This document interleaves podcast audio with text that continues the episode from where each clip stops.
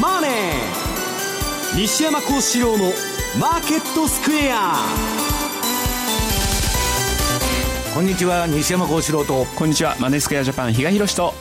皆さんこんにちは。アシスタントの大里清ですここからの時間はザンマネー西山幸四郎の FX マーケットスクエアお送りしていきます。えまずは大引けの日経平均株価です。今日は3日ぶり反発となりました。終値、ね、82円13銭高い。1万6856円37銭となりました。西山さん3日ぶりの値上がりということで金曜日終了となりました。はい。まああのー、上がってはいるんですけどまあちょっとこのところ出来高が少なくてですね、はい、これはまあ日本だけでなくてどこもそうなんですけども、えー、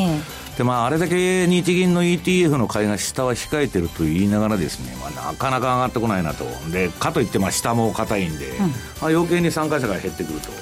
いうことなんですね。アメリカもなんかこうもたもたした感じちょっとありますよね。アメリカまあ利上げのまあ12月にもうやらないとねえー、逆に恐ろしい反応が起きるんじゃないかと。利上げできないということになると大変だということで、まあ、やるだろうと。はいで今までまあ株があまりにも楽観的でですね、えー、織り込んでなかったんででここのところもアメリカのまあ決算シーズン始まってるんですけどちょっとまあ来年に向けてどうかなと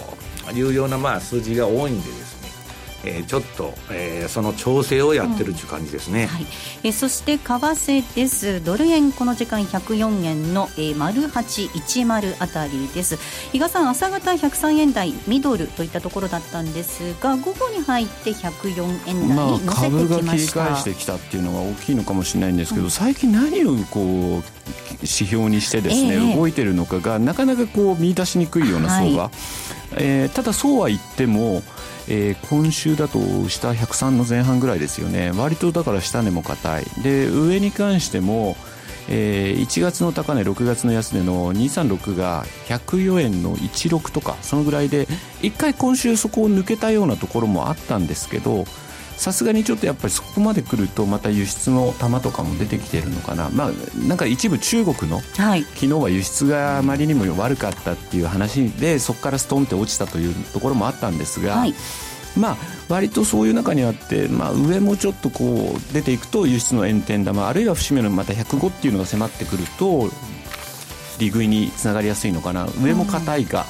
うん、まああの下もしっかりみたい。な、はい、そんな感じですよね。今日は中国の9月の CPI が、まあ、高水準だったっていうことも一つ買い材料になっているようですけれども、うん、まあ、この辺りも含めて後ほど、えー、じっくりお話を伺っていきたいと思います、えー、番組ではリスナーの皆さんからのコメント質問をお待ちしています。投資についての質問など随時受け付けておりますのでホームページのコメント欄からお寄せくださいザ・マネーはリスナーの皆さんの投資を応援していきます。それではこの後午後4時までお付き合いください。この番組はマネースクエアジャパンの提供でお送りします。毎週金曜夜更新。和島秀樹のウィークエンドストック。では？私和島がファンダメンタルズで個別銘柄分析。福永がテクニカルでマーケットを徹底検証。今なら登録された最初の月の聴取料税別476円がなんと無料になります。無料？本当に？試しに聞いてみたいなと思っているあなたぜひこの機会をご活用ください。無料キャンペーンの詳細は和島秀樹のウィークエンドストックウェブサイトをご覧ください。当たったら褒めてねあのロングセラーラジオソニー EX5M2 好評発売中。高級感あふれる大型ボディに大口径スピーカーを搭載。短波放送のほか AM、FM も受信可能です。乾電池 AC アダプター付きで税込1万8360円。送料が別途かかります。お申し込みは03-3595-4730ラジオ日経通販ショップサウンロード。またはネットショップサウンロードまで。Today えー、トゥデイズマーケットです。今日のマーケット、改めて振り返っていきましょう。大引けの日経平均株価、先ほどもお伝えしましたが、3日ぶりの値上がりとなりました。終値は82円13銭高い、16,856円37銭でした。えー、高いところは2時48分、16,866円まで上昇しました。えー、トピックス4.88ポイントのプラスです。347.19。当初一部の売買高概算算で16億2616万株。売買代金1兆9660億円でした。値上がり銘柄数が1100、対して値下がりが749、え変わらずは136銘柄です。え業種別の騰落率見ていきますと、今日は33の業種のうち23業種がプラスとなりました。上げ幅大きかったのが金編の工業、石油、情報通信、保険など。一方下げたところで下げ幅大きかったのが医薬品、繊維、倉庫、食料などとなっています。え東証一部で今日新高値となった銘柄、新高値銘柄はコスモス薬品など67銘柄でした。67銘柄が新高値。一方、新安値となった銘柄ですが、こちらは23銘柄ありました。え東証一部の売買代金のランキングです。トップがソフトバンクグループ、2位にファーストリテイリング、3位、任天堂、以下、トヨタ、ソニーと続きました。え売買高のランキングも確認しておきましょう。え売買高のランキング、えトップがみずほです。2位が東芝、3位、三菱 UFJ、以下、ユニチカとなっています。えそして引け後に、え決算を発表したところご紹介していきます。まずは、え3547の串カツ田中です。マザーズ上場銘柄串カツ田中です。えこちら第3四半期去年12月から8月までの、え第3四半期の業績発表しました。え1年前は連結業績を発表していませんので、えー、1年前は、あ、財務諸表を、えー、作成していないため、えー、比較はないんですが、えー、売上高が28億円、営業利益が2億1400万円、経常利益2億8100万円、四半期純利益は1億6500万円でした。えー、通期の業績予想なんですが、こちらは、えー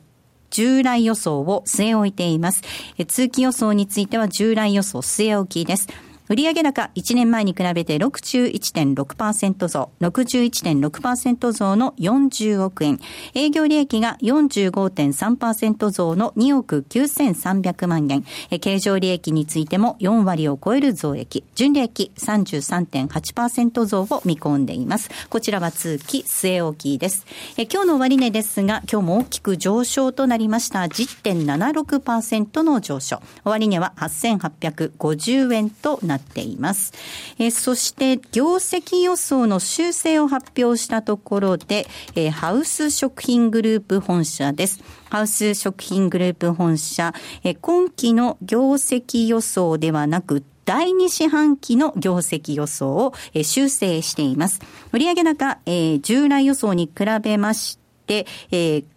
若干、えー、下振れです。1423億円になる見通しで、あ、1423億円が、えー、今回1369億円に下方修正となりました。一方、営業利益、経常利益、そして純利益については、えー、引き上げとなっています。営業利益は40億円の見通しでしたが、53億円に、経常利益44億円から53億円に、純利益については32億円から42億円に情報修正となっています。ています。え今日の株価終値確認します。1円高の2337円となっていました。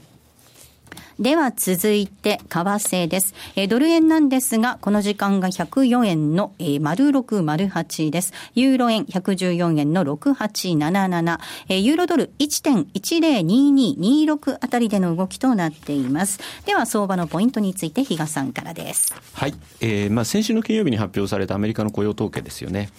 可もなく不可もなくとい。うような数字でですね、ちょっとがっかりした部分もあったんですけど、で、加えて明けて今週ですよね、えー、ちょっと日米のえー、主要市場がですね、結構お休みになってしまったということもあって、なかなかちょっと方向感がまたもや出にくい。はい、特に今週に関してはですね、まあ、あのーこれといった経済指標もなかったと言ってしまえばそれまでなんですが、どちらかというと、やはりあのアメリカの金利にあの左右されるような値動きだったかなというような感じですね。まあ、今晩ちょっと小売売上高があるんで、ちょっとそこは注目なんですけど、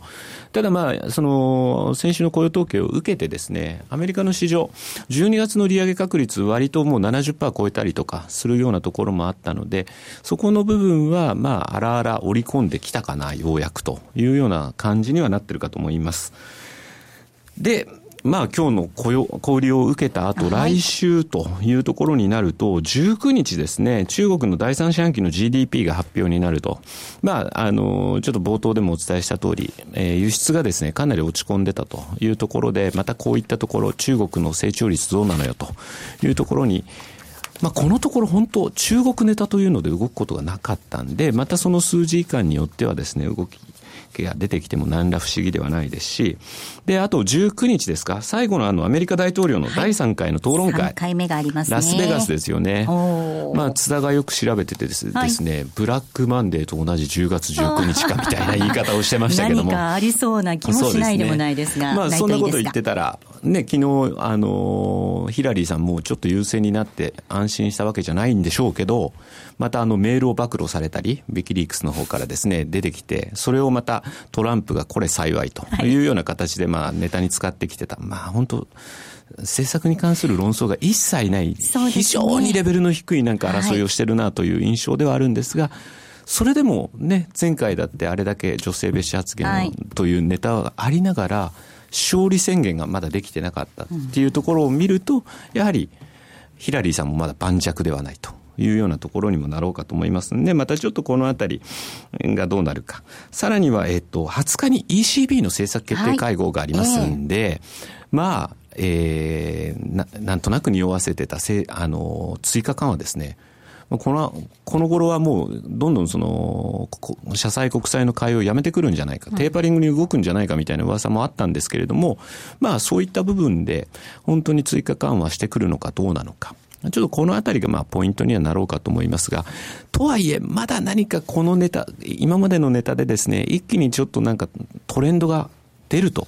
いうような形、なんかレンジ感が変わるというような感じにはならないのかなというふうには考えてます。はい、えー、では西山さんにお話伺っていきたいと思います。はい、今比嘉さんのお話にもありました先週の雇用統計を受けての今週の相場です。どんなふうにまずはご覧になりましたか？はい、まあ雇用統計の数字はまあ良くも悪くもないということで、まあ居心地のいいまあぬるま湯に使ってるような状態なんですね。まあ非常に。議長もおっしゃってましたね。ええー、まあだからそういうまあ居心地がいいんでですけど。あの、もうその雇用統計前からですね、あの、アメリカの金利が上がりだしてまして、で、まあ、それはもう、あの、年内利上げはあるんだと。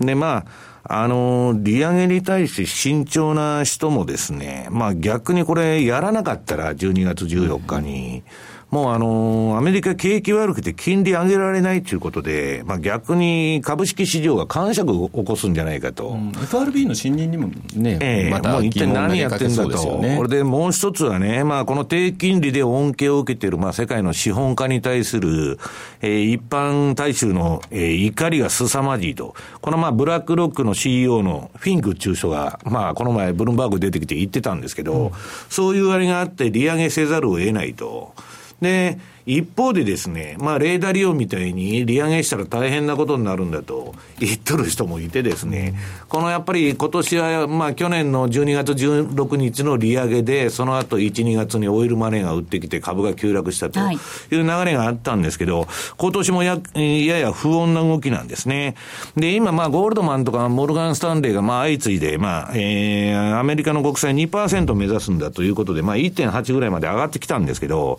これ、金利がガンガン上がってくるとですね、まあ、果たして株式市場が耐えられるのかどうかという問題があってですね、で、まあ、今、あの、アメリカエネルギー企業が多くて原油は上がってるんで、まあ結構まだダウのもしっかりしてるんですけど、まあ、あの、多国籍企業はかなりドル高になってくるときついなというのはありましてですね、ちょっと、不透明なんですね。で、問題はね、えっと、米国債市場のまあ予測をかなり正しく当ててきた HSBC。はい。まあ、ここのアナリストがですね、えー、アメリカの金利はまあ、ここから5年間は上がらないと。今、金利上がるなんて言ってる人は間違いなんだと言っとるんですね。だから非常に見方が分かれてて、で、もう一つは、その今、そのアメリカの金利上昇とドル高。まあ、これは教科書通りの動きで、うんまあ、それが進行してるんですけど、例のですね、えー、世界中どこも内向きになって保護主義になってると。で、今世界で景気いいのはポンド安のイギリスだけだと。まあ、一人勝ちですよね、ブレイクジットで。まあ、ポンド大暴落したと。で、まあ、昔は韓国の経済危機があって、それで韓国経済が、まあ、サムソン電機から何からものすごい好調になったように、通貨安しかダメなんですね、今の世界は。となると、アメリカだってドル高政策なんか取るわけないですから、はい、この不景気に、えー。ということは、ドルインデックスが100を超えてくると、今週のレポートに書いたんですけどね。これはもうアメリカの当局が、まあ、何らかの口先介入かなんかやってくると。で、今、まあ、ポンドを中心にユーロから、まあ、えー、ドル円からみんなドル高になってんですけど、ちょっとその辺の賞味期限っていうのはですね、ドルインデックスベースで100超えていくと、まあ100超えて上がることも十分あるんですけど、そうなると牽制発言みたいなアメリカが言うと聞きますから、えー、それに気をつけないといけないと、今の相場はね、えー、いうのがまあちょっとあるんじゃないかなと。だから、あとはまあドル円に関して言えば、えー、っと、106円ぐらいまでね、まあ、フィボナッチの、まあ、えー、そのあれで見ると戻してもおかしくないんですけど、えー、ちょっとですね、あの、史上最大規模の円買いポジションがシカゴで溜まってる割には、意外にまあ今104円乗せてるんですけど、はい、まあちょっと重いなと。だから今円安でなくて、まあドル高相場なんで、うん、見ないといけないのはアメリカの10年国債の金利と、あとはドルインデックス。うん、これを見ながら、まあ、今ドルを、ドルが、まあドル円もそうですけど、戻す流れにあるんですけどね、この前三角持ちへブレイクしてから。はいえー、まあその辺見と見見ながらちょっと慎重にやっていく必要があるのかなという気がしてるんですけど。はい。比嘉さん、この金利の上昇、ドル高、まあじわじわとドル高、これどういうふうにご覧になりますか？いや、金利はだから敏感に反応したなっていう印象あるんですね。だからそれに比べると、じゃあドル、ドル円の上がり方っていうのは、なんかやっぱりこの辺でいいとこなのかなみたいな感じなので、まあ、本来あれぐらいの動き出てくるとですね、10年債の動きが出てきたら、もう少し買われてもいいというような印象だったんですが、その割にはやっぱり、そういう意味では実需がこの辺で円天玉を出してきてるのかなっていう、そんな印象ですね、はい、西山さん、これ、結構せめぎ合いというかね、はい、ここからどうなっていくかっていう感じですよね、うん、今、まあ後で番組ホームページに全部チャートを上げてもらうんですけど、はい、今ね、久々の本当にトレンド相場。ええになってるんですよ。で、まあ、アメリカの10年債の金利上がって、まあ、これも、あの、金利上昇トレンドになってて、で、ドル円から何から、まあ、全部いってるんですけど、私が見てる感じはですね、なんかさほど力がないなと、まあトレンド相場で久しぶりにまあ強いのは強いんですけど、まあ特にポンドなんかはまあめちゃくちゃな、あの、あれをやってるんです。なんか大里さん、ポンドドタバタやられてるそうですドタバタやってないですよ。ポンドドルを売っております。いい感じでございます。売ってるんですか？とうとうポンドに手を出しちゃいました。はい。まあなんかね、まあちょっとそういう意味では、久々のトレンド相場なんですけど、えー、私はね、なんかあのー今の中央銀行がその制御しててね、はい、で、今まあ言われてること、アメリカの利上げがあるんじゃないかとかないんじゃないかとか、ドイツ銀が危ないんじゃないかどう、どうだと、そういうネタで、えー、動くことはまず相場はないと。強いトレンド発生しないと。で、我々が何も今想定してない、例えば静かに、その、もう、何の話題にもなってない中国だとかね、えーはい、全然違うネタが出てきて相場動くんじゃないかと思ってるんですよ。はい、で、今の中央銀行制御下にある、その相場では何の悪材料が出てきても、ね、予定調和的なね、まあ一応素直に買ったり売ったりするんだけど、まあ、なんか大相場という感じがしないと。で、いつ大相場になるんだっつったら、今ファンドはね、もういつも電話でミーティングしてても、ぼやきしか聞こえてこないと。はい、まあ動かないと。で、どこもまあ運用成績がマイナス数パーセントになってるところが多くて、今あのー、2009年以来の最大のファンドの解約ラッシュなんですね。はいで、まだこれから解約売りが出てきますんで、ちょっと年内相場注意しないといけないんですけど、まあファンドに言わすとですね、まあ、12月14日のその利上げっていうのは、まあ、一応一番重要だと。で、来年はとにかく大統領が変わるんで、アメリカの新大統領が誕生する年っていうのは、1年目っていうのは、結構相場動くんですね。政策がガラッと変わりますから。まあそこでなんか、えー、起死改正の、えー、何をやろうかという話を今しとるんですね。どう仕掛けていこうかと。はい、で今の相場はまあそこそこその予定調和ではあるんですけど、後で株の相場の話するんですけどね。まだこの金余りの運用難の中、えー、いわゆる波動的なあれで見ると、うん、大天井はまだニューヨークダウは打っていないという見方が多いんですね。まだもうちょっと上がると。で、もうちょっと上がるんだけど、まあ、エリオット波動なんかでいう、いわゆる5波動目、最後の波動だと、相場の最後。ここが今、ものすごいファンドは頭を悩めてるんですね。で、5波動目、最後の上昇というのは、えー、往々にして短縮。5波動が始まって10円上がって終わりと。うんあるいは5000円日経で言ったら上がっても、5波動っていうのは短縮も延長もあり得ると。で、最後の波動ですから、そこで買って捕まるとドスンと落とされるという非常に危険な位相なんですね。で、この中でどういう戦略を取るかっていうのがですね、今まあファンド税非常に頭を痛めているということなんですけど。はい。あの、今お話にまだ株、大天井打ってないよっていう話もありましたけど、はい、そうするともう少し上がりそうだということになるんですが、これって利上げを徐々に織り込みつつ、まだ行くんですかね。だからそ、そこが5波動でね、その、例えば5波動って、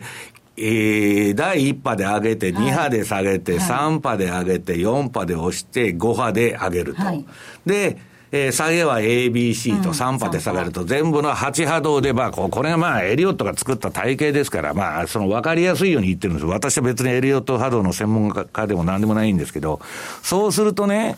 えー、1波で買って、えー、失敗したと。はい、で、2波でドーンと下げて落とされても、まだ上昇3波っていうのは一番大きい、大きいというか、まあ、1波よりも長いという波動が来るわけですから、助かるんです。うん、ところが、5波動目で失敗すると、ABC というえげつない調整の波に巻き込まれてですね、ダーンとやられちゃうと。でね、私があのー、今日、この番組ホームページに上がってるのかな、あのーはいこの番組でね、何を言ってきたかというと、はい、私はもう何を言ってるかというと、とにかく相場というのは当て続けられる人がいないから。防御が大切だっていつもね、おっしゃってますよね。絶対に置かないと、この世界で生き残った人はいませんよと。はい、で、まあ、それが前提でね、あとは危ないとこは入らないと。うんうんと、例えばアメリカの利上げ前なんていうのは一番危ないわけですよ。はい、そりゃそうですよね、えー、だから今までと環境が変わるわけですから、レーダー利用でなくても警戒しなきゃいけないと。でね、私はまあ8月の下げもこのラジオの放送でも警鐘を鳴らしましたし、えー、その後のその、えー、と、1、2月の下げの前には1月っていうのはね、最近の近年の相場は、1月っていうのはことごとく相場が反転するということで、まあ11月ぐらいから警鐘を鳴らしてきて、まあそれに、えー、警戒してたわけです。で、今度ブレイクジットは全然織り込んでないと、イギリスの EU 離脱は、もうマーケットがポンド買ったり株買ったりね、浮かれすぎだと。したらまあまさかっつってドスンと来たわけですよ。はい、で、今4回目の継承を、まあ今年ずっと鳴らしてるんですけど、年内相場に。で、今のところものすごい好調というか、しっかりしてるんです。相場自体がね、そうですよね。落ちてない。そうなんですよね。で、私はアメリカの利上げなんて、相場は全然ね、比嘉さんがさっきフェドウォッチで70%超えたからって言うんですですけど、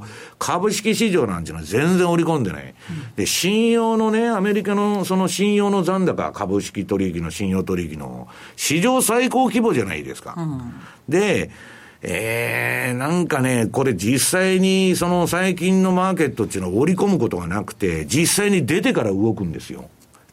噂で買って事実で売るじゃなしに、事実が出てから、ええー、まあ、あの、泥棒が来てから縄買いに行ってるような相場がずっと続いてるんでね、まあ、今年もちょっと警戒した方がいいのかなというのが私のあれなんですね、今の。はい。まあ、あの、以前から番組でもご紹介してますけど、ニューヨークダウなんか長いチャートで見てみると、必ずと言っていいほど、QE が終わるとドスンと下げますもんね。だから QE 終わってドスンと下げるんで、2014年はテーパリングっつってね、徐々に減らして、えー、そこまで株を上げたわけです。で、去年からおかしくなった。うん、去年から利上げするぞって言い出して、で、か、かといってその順番からいくと資産売却の後利上げなんですけど、はい、資産売却するとね、FRB の相場暴落しますから、ね、でとりあえず利上げすると。で、そのなんで利上げするんだって言ったら、次の不景気に利下げで対応したいからと、もう QE 法はやりたくないというだけの理由なんですね。で、それがまあ、いよいよこの12月に来るということはね、あの、去年もそうなんですけど、2年間利上げを織り込んだと。1年、2年、もうずっと利上げするとするとと。で、12月にたった0.25を上げただけで1、2月の下げでしょう。だから、えー、私はこの相場っていうのは利上げは織り込んでないというふうに思ってるんですね。はい、かといって、えー、じゃあ、その利上げがあって押したとこっていうのはね、うん、まあ一旦買い場にはなるんじゃないかと思ってるんですけど、うん、まあちょっと、あんまり高いところには、今みたいに高いところで入り、入りたくないなというのが今の感触です。はい、ぜひ防御をね、はい、忘れないでいただきたいなと思います。ここまではトゥデイズマーケットをお送りしました。杉村富夫 CD マガジンの定期購読をご存知ですか？毎月の CD マガジンはもちろん、特典として第1、第3水曜日には杉村さん執筆のレター情報をお送りします。6ヶ月コースと1年コースの2種類をご用意。単品でお求めになるより断然お得です。お申し込みお問い合わせは電話03-3595-4730ラジオ日経通販ショップサウンロードまで Zen class in English 大好評実施中の禅のワークショップに英語クラスが登場です。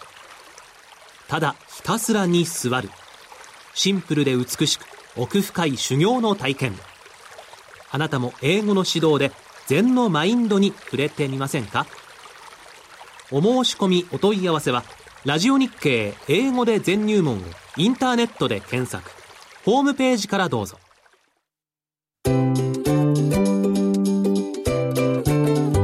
DJ トラリピーボックス。トラップリピートトラップリピート。僕の名前はトラリピ。トラップリピートトラップリピート。それを略してトラリピ。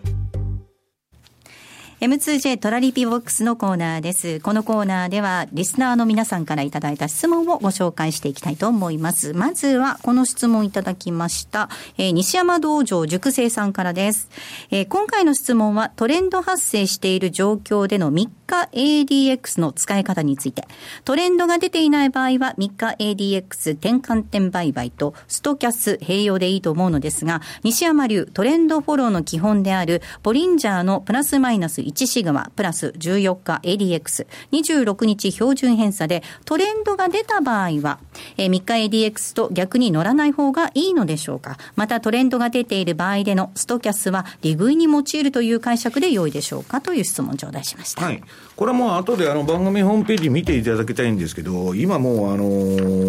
ー、すごいドル高トレンド相場。になって、なってると、まあ、久々にまあいい、えー、感じなんですね。で、まあ、割と綺麗な波形、通貨の方は、株はトレンドがなかなか出ないんですけど、通貨はまあ、そ、そこそこいい相場になってると。ただまあ、一部、えー、トレンドが壊れてきてるもものもあると。もうドル高トレンドがね、ニュージーだとかそんなも含めて。うん、で、まあ、それは注意しなきゃいけないんですけど、この、えー、今のご質問なんですけど、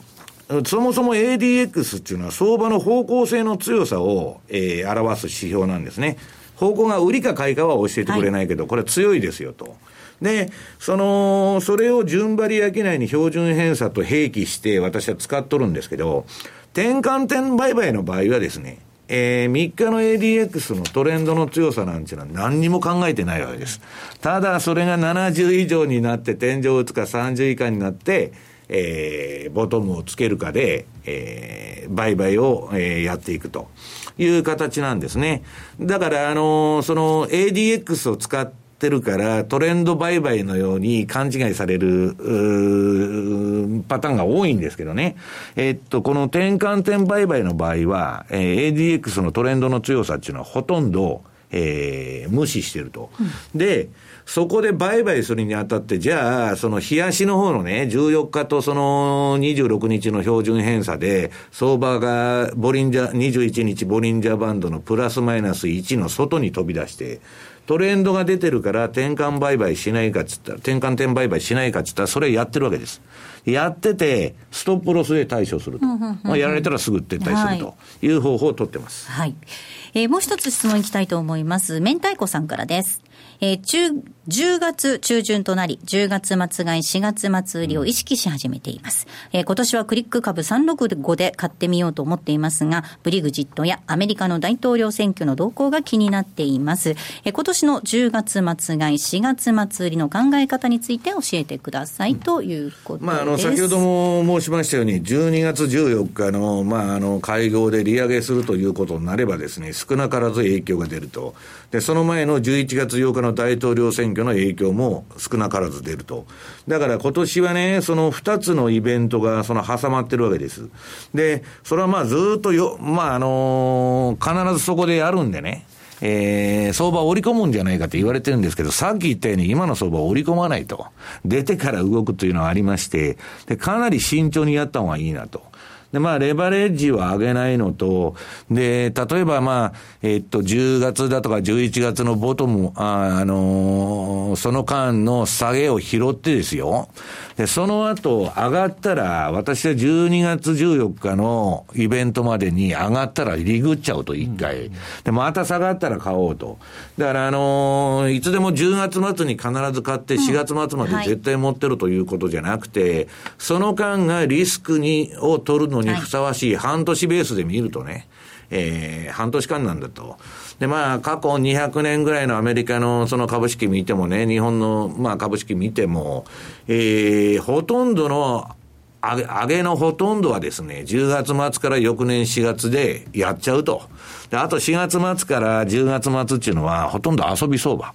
何も動いてないと。統計的にはですよ。はいだから確率にかけるのは、そこが一番、まあ、リスク商品の買いポジションとしてはいいと思ってるんですけど、まあ、今年はちょっと慎重にいきたいなというふうに思ってます。はい。比嘉さん、まあ、統計的にリスクを取るにふさわしい半年ということですが、アドバイス何かあればお願いします。いや、あのーやはりその時々に合わせた、去年もですね、あのー確か、えー西山さんは、10月末買いは確かに行ったわけです。ただ一方で、12月に半分ポジションをもうリグりましたよとかっていうのがあったんで、ちょっとやっぱその時々に応じたまた利用法っていうのもあるでしょうし、そこに関しては多分またこの放送でですね、お伝えしてくれるんじゃないかなというふうに思ってます。して、その後ストップロスで打たれたと。結構株は苦労したっておっしゃってましたねそういうこともあるんですねえーあの、円高でも苦労してですね、要するに、ドル建てのポジション持ってると、円高と株安の、はい。えー二つできますから、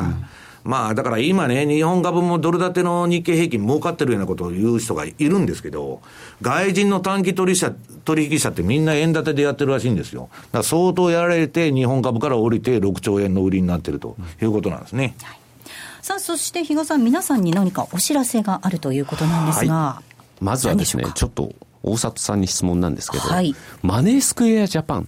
てどんなイメージですか？比嘉宏っていうイメージですかね。いや全くもってちょっと打ち合わせと違う回答ですね。トラリピです。はい。え？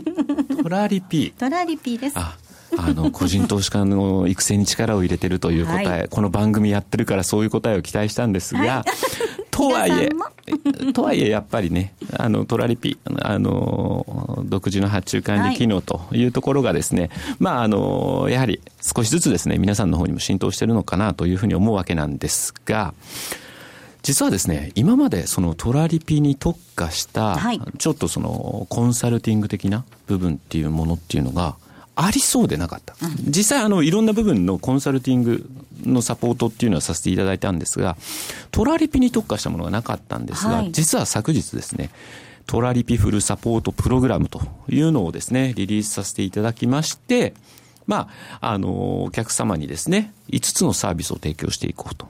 運用プランご提案サービス、損失リスク見える化サービス、はい。トラリピバックテストサービス、応用テクニックレクチャーサービス、そしてトラリピ何でも相談サービスというもう完全トラリピはい。に特化したですね、ちょっとあの、サービスをですね、また始めさせていただきましたので、まあ、そういう意味ではですね、あの、トラリピ何でも相談サービス、もしかしたら私なんかもですね、電話の対応に借り出されるええ。ということもあるかと思いますので、はい。まあ、ぜひこのあたりをですね、皆様の方も、えーホームページ、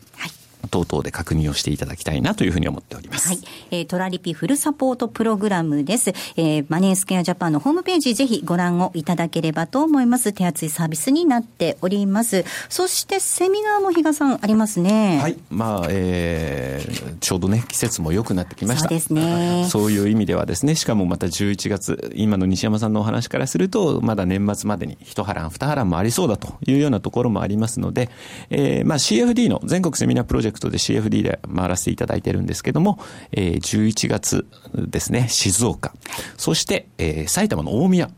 えっ、と、横浜。あ、横浜。ごめんなさい。横浜がありましたね。はい横浜が11月3日。はい失礼しました。そして埼玉。はい大宮ですね11月19日。はい。11月の19日。そして、おそらくですね、近々にもう一つ、11月は、えー、お邪魔させていただこうと思ってまして、そこもですね、あのー、間もなく募集を始めたいなと思ってますんで、ぜひあの皆さんですね、西山さんにも、あの、もちろんご参加いただく予定ですので、えーそちらの方にもですね、足を運んでいただければというふうに思ってます。あれ聞いてませんです？西山さん。大丈夫？予定入ってますか？はい。えー、11月3日が、えー横浜です。11月19日土曜日が埼玉での開催となります。いずれも株価指数 CFD 運用力向上講座ということで、横浜は抽選で150名様、埼玉は抽選で130名様を無料でご招待させていただきます。詳しくは番組のホームページ、ぜひご覧いただければと思います。西山さんも登壇してくれるということですので、はいはいぜひ皆さんいらっしゃっていただければと思います。ここまでは M2J トラリピボックスお送りしました。水曜日夜のトレード番組の決定版。北野誠の FX やったるで。は毎回業界を代表するアナリストやトレーダーを招いて FX トレードの参考になる情報をいっぱいでお送りしています。毎週水曜夜10時半からは北野誠の FX やったるで。番組はユーストリームでも配信中。ラジオ日経ポッドキャスト。過去に放送した番組の一部やポッドキャスト限定の番組を iPod などの MP3 プレイヤーでいつでもどこでもお聞きいただけます。詳しくはラジオ日経ホームページの右上にあるポッドキャストのアイコンからアクセス。浜田節子です。鎌田新一です。投資という冒険をもっと素敵にするためにマーケットのプロを招いてお送りする「ゴーゴージャングルマーケット」は毎週金曜午後4時からお聞き逃しなく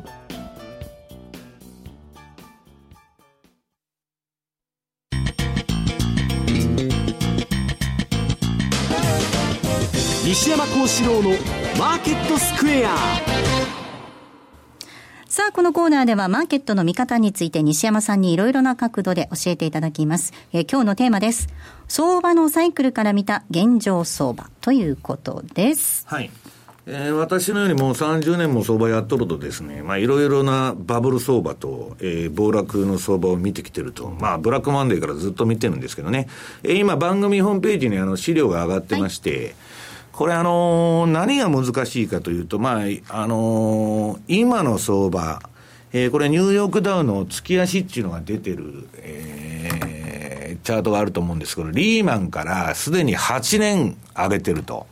でね、これはまあいろんなサイクル分析だとか、先ほどのエリオット波動から、えー何から、ほとんどの人が今5波動目で5の1、2と、はい。までカウントしてんですね。はいで、2の後は3の上げがあって、4の下げがあって、5の上げが、えーあると。そうすると、来年の相場はどっかで天井つけてドカンと来やすいと。今の波動からそれが正しければですよ。はいで、そんなまあ間違ったら波動カウントを打ち直してですね、また全然解釈が違っちゃうっていうあれなんで、あれなんですけど、一応、まあそういう波動の難しい理屈は置いといてですね、8年間も上げてるんですから、小学生でもちょっと警戒しなきゃ危ないなと。でね、その、このニューヨークダウの月足の下に、ナスダック、月足っていうのが出て、これあの、グリーンスパンが根拠なき熱狂って言いましてですね、えーナスダックがまあめちゃくちゃに上げたと。まあ、1000、2000、3000、4000、5000と駆け上がったんですね。でも当時、あの、この相場見てたらね、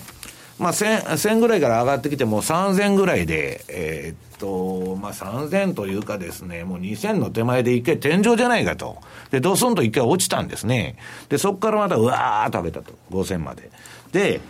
これあのーどういうんですか、その、もう、あのー当時冷静な人がね、3000はもう天井だってみんな売るわけですよ。で、3500も天井だと。で、全部買い戻しになっちゃって、そういう売った人が。で、最後5000まで持っていかれると。で、もうそのバブルだバブルだっつって冷静になってた人も、4500とか超えてくると、もう、えー、6000まで行くとか7000まで行くっていう話になってくるわけです。ね本当そうなっちゃうんですよね。えーもう IT 革命だと今までの理屈は当てはまらないと。はいそんな PR だとかなんだとかね。都合のいい理屈を持ってきて、で、ドカーンときたと。で、先ほども言いましたように、その相場の今最後だと。まあ来年に向けてまだ上げるっていう人が多いんですけどね、ニューヨークも。その最後の相場に捕まったら、ドスンとくるの目に見えてるわけですよ。はいだから私はこれからの相場やるにはもうストップロスなしでは生きていけないと。何をやるにしても、売りでも買いでもですね。で、もう一つ難しいのは、相手が中央銀行が制御している相場ですから、ええあの売ってもなかなか下がらないわけです。で、下がらないからといって、じゃあ買って上がるのかってそれも難しい。ただ、いずれにしろ、もう業績だとかうんぬん関係ない需給相場なんですね、今。もう中央銀行の緩和がいつまで続けられるかと。あと何回できるのかと。いう中で、えー、対処を間違うとね、先ほど言いましたように、5波同盟っていうのは相場の延長。相場っていうのは最後が皆さん一番上がるんです。株とコモディティ、商品価格っていうのは最後はもう熱狂でですね、うわーっと金にしてしても原油相場にしても、まあ記憶に新しい、うわーっと上がると。で、日経平均なんていうのは、その、これも80年代後半の上げ方。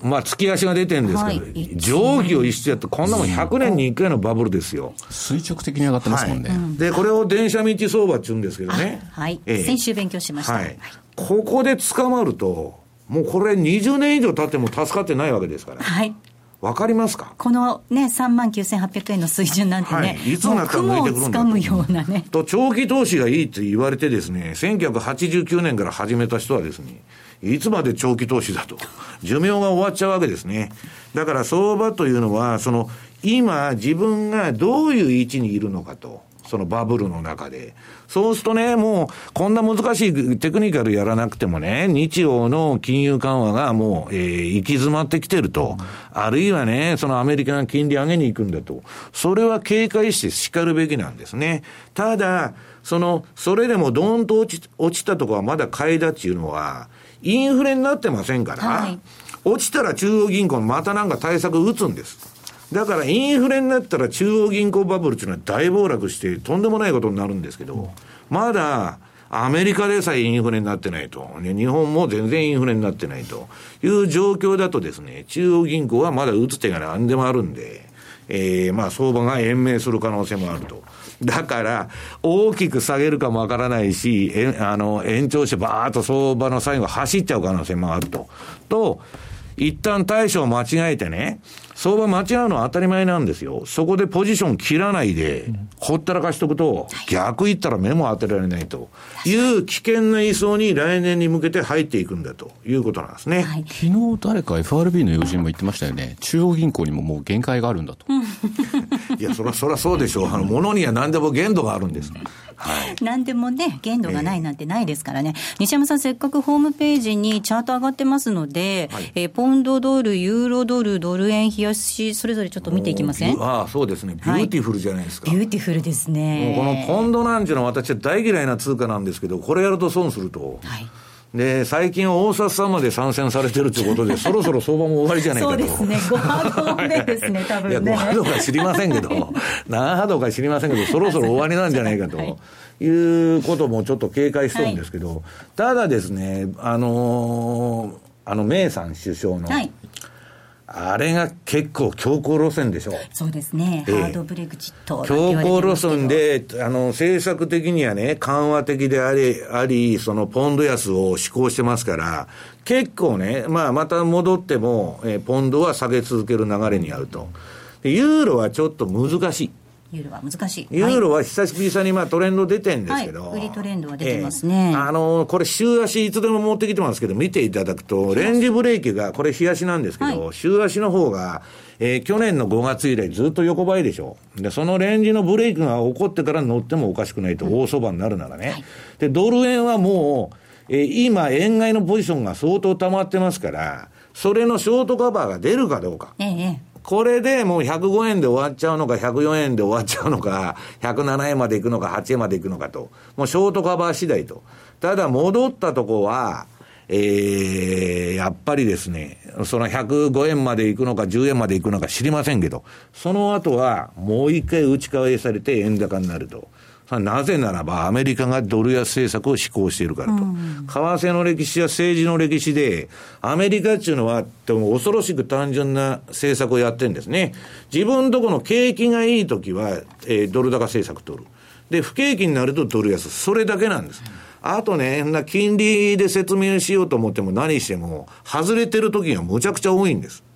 何にも関係ない。要するに、景気がいいか悪いかと。と、IMF の世界経済報告でね、総じて世界的にもう景気が悪いと、はい、長期停滞だって言ってるんですから、アメリカだけがいいわけじゃないと。だから今まあ、本当にあの、イギリスぐらいですよ、ポンド安でね。で、アメリカがそんな中でドル安、ドル高を施行するわけがないんで、それはトランプになろうがですね、えー、ヒラリーになろうが、まあトランプはね、仮に当選したらですよ。本国投資法とか、まあ、ブッシュの真似して、まあ、減税やってですね、ドルがアメリカに戻ってくるということも考えられるんですけど、基本的には自国優先主義の保護主義に動きますから、まあ、通貨安と見といた方がいいと。だから、ドルインデックスのチャートの100を、えー、確認していただきたいと。そこを超えてきたらちょっと注意しなきゃいけないということですね。はい。えここまでは西山幸四郎の FX マーケットスクエアでした。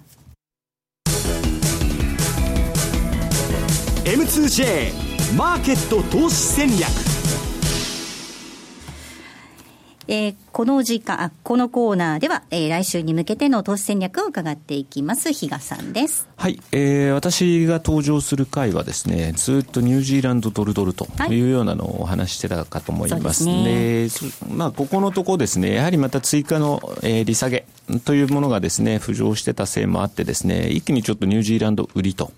いうような流れが続いてたんですが、まあ、これもただ、えー、チャートを見てるとですね、比較的そのトレンドもまあ、あの、ボリンジャーの内側に入ればもう完全に終わるのかなというようなところあって、で、まあ、仮に下げたとしてもまだ金利があるというところを考えればですね、比較的まだまだ、あの、金利の高い通貨にお金は流れていくという、その関係性っていうのは崩れないだろうと思ってるので、まあ、逆に今仕込んでても面白いのかなというふうに思ってますね。で、0.65、0.75の例えばレンジ、こ今年の頭からですね、やってみたら確かパフォーマンスかなり良かった通貨ペアの一つでももあるんで、まさに今そういう意味ではですね、ちょうど真ん中というようなところ、少し、まあ、あの、こういった通貨にもですね、目を向けていただければなということで、引き続き私は9位ドルドルというところですね。はい。まあ、原油価格がね、底打ちし始めてるというか、上昇しておりますので、オセアニアっていうところは注目というところもありますかね。はい。はい。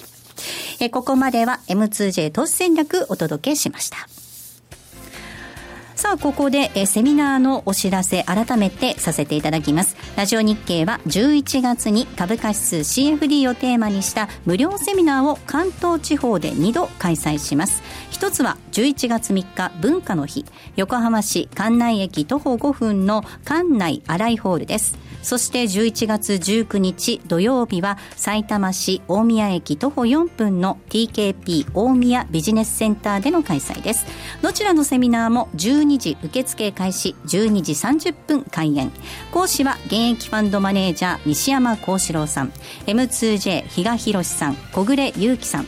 1日で CFD の基礎から実践まで学ぶことができます。お申し込みはインターネット限定です。ラジオ日経のセミナー専用ウェブサイトからお願いいたします。横浜セミナーの締め切りは10月26日。定員が150名様。えそして埼玉セミナーの締め切りですが11月13日定員が130名様となっています。以上ここまで11月3日横浜11月19日埼玉でそれぞれ開催します株価指数 CFD セミナーのお知らせでした。ぜひ皆さんホームページご覧いただいてご応募いただきますようお願いいたします。皆様様からのたくさんのご応募お待ちしております。さあお送りしてまいりましたザンマネー西山幸四郎の FX マーケットスクエア。そろそろお別れのお時間です。今日ここまでのお相手は？西山幸四郎とマネースクエアジャパン比嘉宏と。大里清でした。さようなら。この番組はマネースクエアジャパンの提供でお送りしました